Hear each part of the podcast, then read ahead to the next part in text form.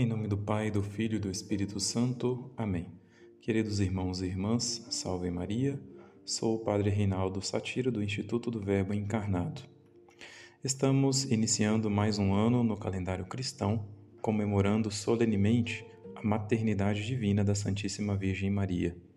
E nesta ocasião, gostaria de utilizar o exemplo da Santíssima Virgem para falar de uma grande riqueza que lamentavelmente está sendo perdida e que deve ser recuperada a riqueza da fecundidade.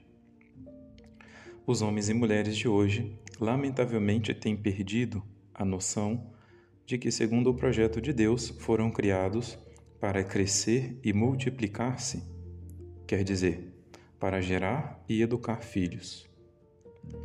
E não falo isso somente para os homens e mulheres casados ou aqueles que são vocacionados ao matrimônio. Falo também, e talvez até principalmente, para os consagrados e consagradas, para os sacerdotes, religiosos e religiosas, que também, a seu modo, devem gerar e educar filhos e filhas, filhos e filhas espirituais, para a Igreja, para o reino de Deus, para a vida eterna. E a perda do sentido desta fecundidade espiritual deve ser tanto ou mais lamentada que a perda do sentido da fecundidade natural e biológica das pessoas leigas. São Guerrico, em um sermão sobre a Assunção da Santíssima Virgem Maria, que nós rezamos de vez em quando, quando celebramos a memória de Santa Maria no sábado, dizia algo que pode ser muito iluminador nesse sentido. Assim, ele falava a respeito da Virgem Maria. Maria deu à luz um filho único. Assim como ele é filho único de seu Pai nos céus, é também filho único de sua mãe na terra. Ora, essa única Virgem, Mãe, que possui a glória de ter dado à luz o Filho único de Deus Pai, abraça este mesmo Filho em todos os seus membros. Não se envergonha de, ser chamada Mãe de todos aqueles nos quais vê a Cristo já formado ou em formação. A antiga Eva que deixou aos filhos a sentença de morte, ainda antes de verem a luz do dia, foi mais madrasta do que mãe. Chamam-na mãe de todos os viventes, mas se verifica com mais verdade que ela foi a origem da morte para os que vivem, a mãe dos que morreram, pois o seu ato de gerar não foi outra coisa senão propagar a morte.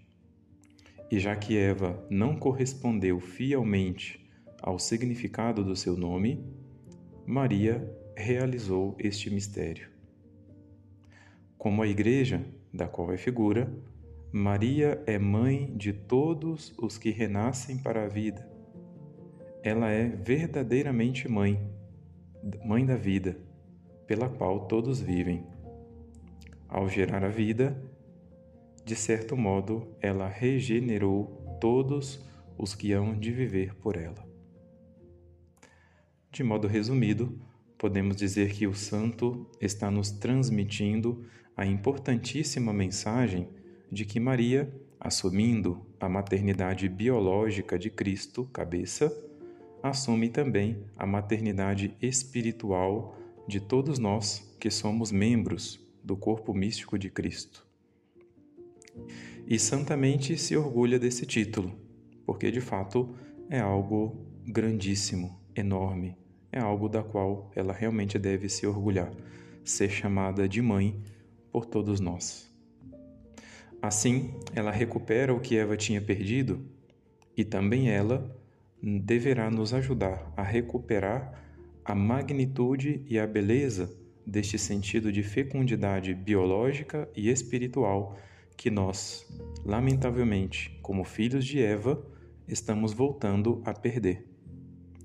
Se nós considerarmos, nos considerarmos realmente filhos de Maria, devemos honrá-la imitando-a nesta atitude tão nobre de gerar e educar filhos e filhas para Deus, porque este é o projeto de Deus.